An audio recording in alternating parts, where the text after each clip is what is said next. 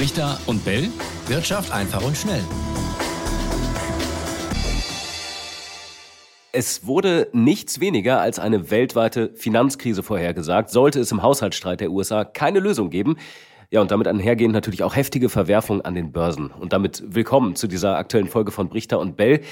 Seit Wochen ringen Demokraten und Republikaner in den USA um eine Lösung und jetzt gibt es wohl einen Kompromiss im Haushaltsstreit und auch die Hoffnung, dass es jetzt eben doch nicht zum Worst Case kommt. Raimund, äh, gerade rechtzeitig muss man ja sagen, denn US-Finanzministerin Yellen, die hatte ja vor einer möglichen Zahlungsunfähigkeit Anfang Juni, also jetzt in den kommenden Tagen gewarnt.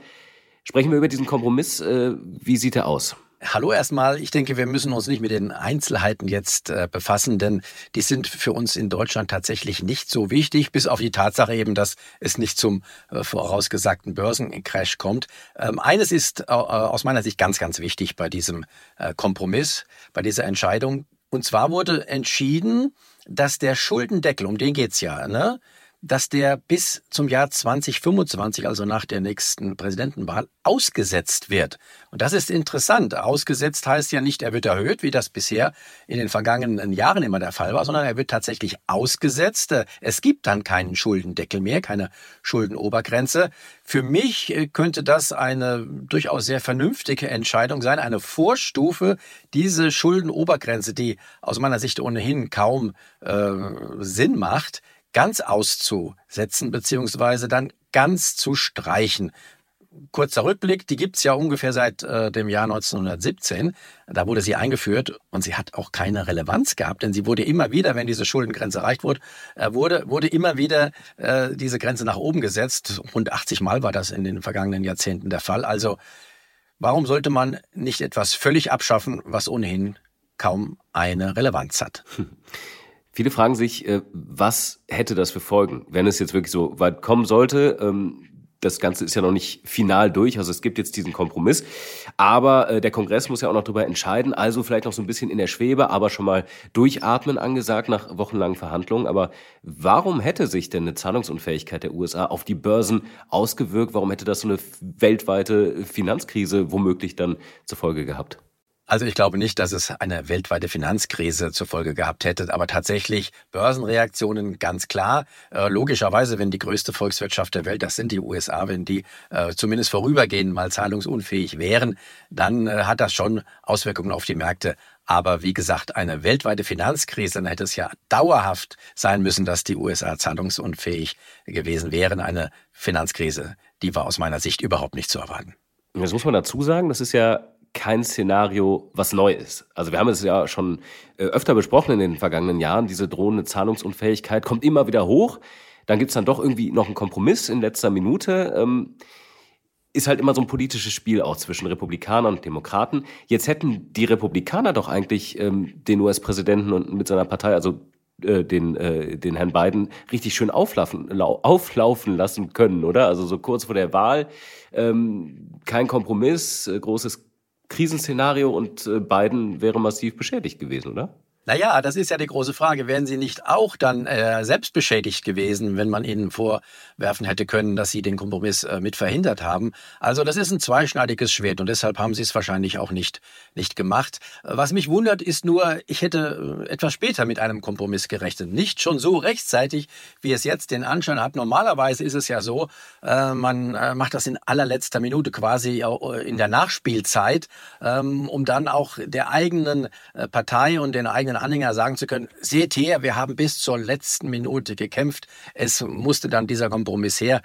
Das ist jetzt äh, tatsächlich äh, eine sehr kommode Lösung, schon relativ rechtzeitig, bevor die USA äh, zahlungsunfähig geworden sind. Also das wäre aus meiner Sicht eher das Überraschende. Warum gibt es sowas eigentlich nicht bei uns? Also so ein Showdown kennen wir ja gar nicht.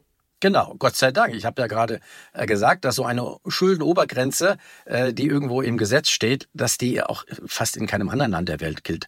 Ähm, die ist auch sinnlos, weil Schulden, Staatsschulden nominal gerechnet müssen immer steigen und äh, die Folge ist, dass man diese Grenze dann immer wieder nach oben setzen muss. Sowas gibt's in Deutschland nicht, sowas gibt's in anderen Ländern nicht. Deswegen sollten die USA auch darauf verzichten. Wie war dein Eindruck jetzt in den letzten Wochen? Weil ja eben dieses Szenario, mögliches Schreckensszenario einer, ähm, eines Börsenbebens dann doch im Raum stand. Wie, wie hat sich das an den Märkten ähm, wieder gespiegelt? Ich meine, wir haben jetzt gerade einen, einen neuen Rekord im DAX gehabt. So richtig hat man es gar nicht gemerkt, oder? Genau, also das ist auch die Börsianer und Börsianerinnen sind natürlich auch äh, nicht so dumm. Die wissen, was in den vergangenen Jahrzehnten passiert ist. Immer wieder Anhebung, äh, Einigung in letzter, aller, allerletzter Minute, manchmal auch äh, zwischendurch noch ein bisschen äh, Government Shutdown, also tatsächlich mal einige Regierungsbehörden geschlossen. Aber letztendlich gibt es immer wieder einen Kompromiss und äh, das Problem wird gelöst. So davon gingen die Märkte aus und deswegen gab es auch keine äh, größeren Verwerfungen deshalb. Wie sieht's aus im Moment im DAX? Wir haben ja schon über das äh, neue Hoch gesprochen, auch im Vorfeld haben wir es äh, quasi erwartet. Jetzt ist es gekommen, fast Mitte des Jahres 2023. Dann ging es jetzt mal ein bisschen nach unten, aber ähm, wie sind jetzt die Aussichten? Geht's jetzt äh, demnächst dann nochmal kräftig nach oben? Also wo sind wir jetzt? An welchem Punkt? Ja, tatsächlich. Ähm, an dieser Grenze äh, wird der DAX aus meiner Sicht erstmal Halt machen, sollte zumindest, das wäre die Normalerwartung. Ähm, wir haben das ja im, am Jahresanfang eigentlich schon nicht angekündigt, aber besprochen. Äh, das erste Ziel war ähm, DAX zweistellig. Dieses Wachstum, das hatten wir dann schon äh, Anfang Februar erreicht. Dann das zweite Jahresziel war eigentlich DAX am alten Rekordhoch. Das haben wir jetzt erreicht. Äh, und da gibt's ja noch ein drittes Ziel, was noch äh, zu knacken wäre. Das wäre so meine Marke von 17.400 äh, im DAX. Äh, die habe ich mal mit meiner berühmten Dreisatzmethode ausgerechnet.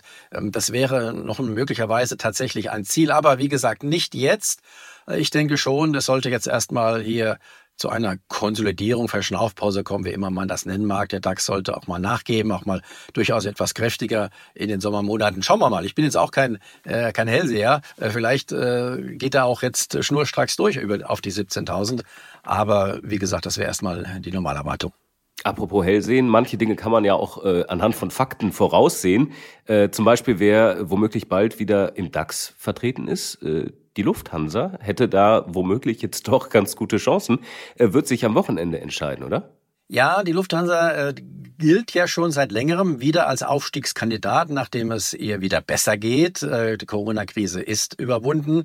Ähm, der Kurs ist gestiegen, die Marktkapitalisierung vor allem, darum geht's ja, äh, die ist gewachsen und äh, von der Marktkapitalisierung her, also vom, vom Börsenwert aller gehandelten Lufthansa-Aktien, wäre sie wieder ein Kandidat gewesen, ähm, schon länger. Aber ähm, das gibt ja neuerdings das Kriterium, ähm, dass eine Firma zwei Gewinnjahre hinter sich haben muss. Und dieses Kriterium hatte die Lufthansa nicht erfüllt, denn 2021 gab es noch einen Verlust in der Bilanz. 22 hat sie dann Gewinn gemacht. Also es wäre noch nicht so weit gewesen. Aber man höre und staune.